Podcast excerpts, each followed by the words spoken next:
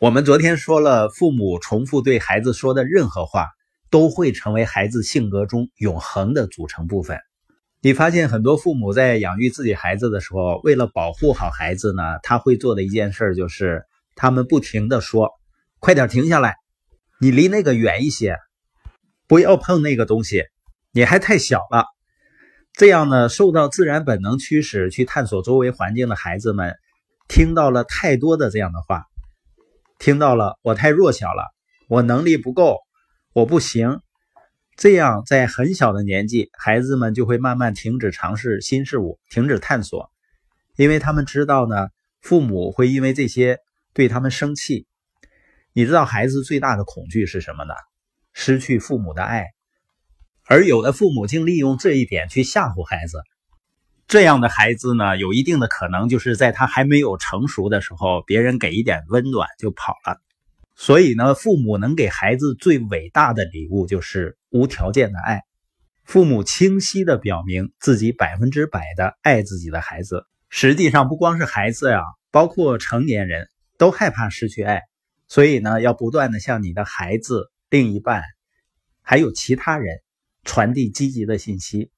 持续积极的强调是你能做的最美好的事情之一，同时呢，也要积极的鼓励自己，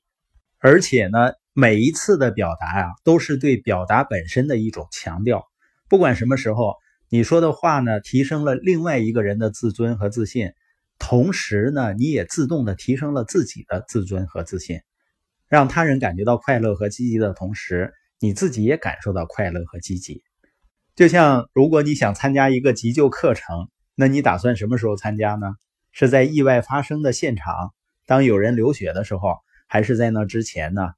很显然啊，你想在那之前就学习这门课程，那么你就能充分的准备好自己了。积极的自我对话和生活中的麻烦和挫折之间的关系呢，也是这样，要一直定期的跟自己进行积极的对话，那样呢，在经历意料之外的麻烦和失败时。你潜意识上已经准备好随时复原了。跟自己对话呢，除了要说我喜欢自己，还要经常说我可以做到，我可以做到，我可以做到。如果其他某人在怀疑自己啊，你可以对他说你可以做到的。很多人的生活就是因为某个人说了那句你可以做得到而发生改变的。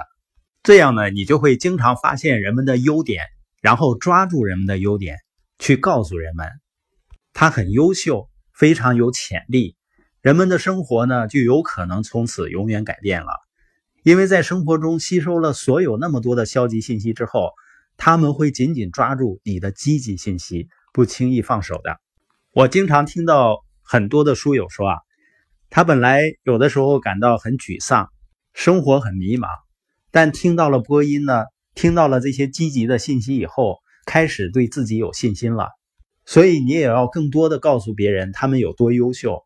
你也就更多的向自己传递同样的信息。同样呢，你更多的用积极的方式跟自己对话，自然呢，你就会更多的用同样的方式跟他人交谈。说到这儿，你知道我想到了什么呢？我真的发现很多的人呢，他并不是不努力，而是他太习惯于去发现别人的不足，然后就表达出来。太习惯于看到任何事情不好的一面，也就是说，很多人失败的原因就是他说了太多的消极的话。而当我们习惯于积极的自我对话和积极的鼓励他人的时候，我们就能够持续的保持能量前进。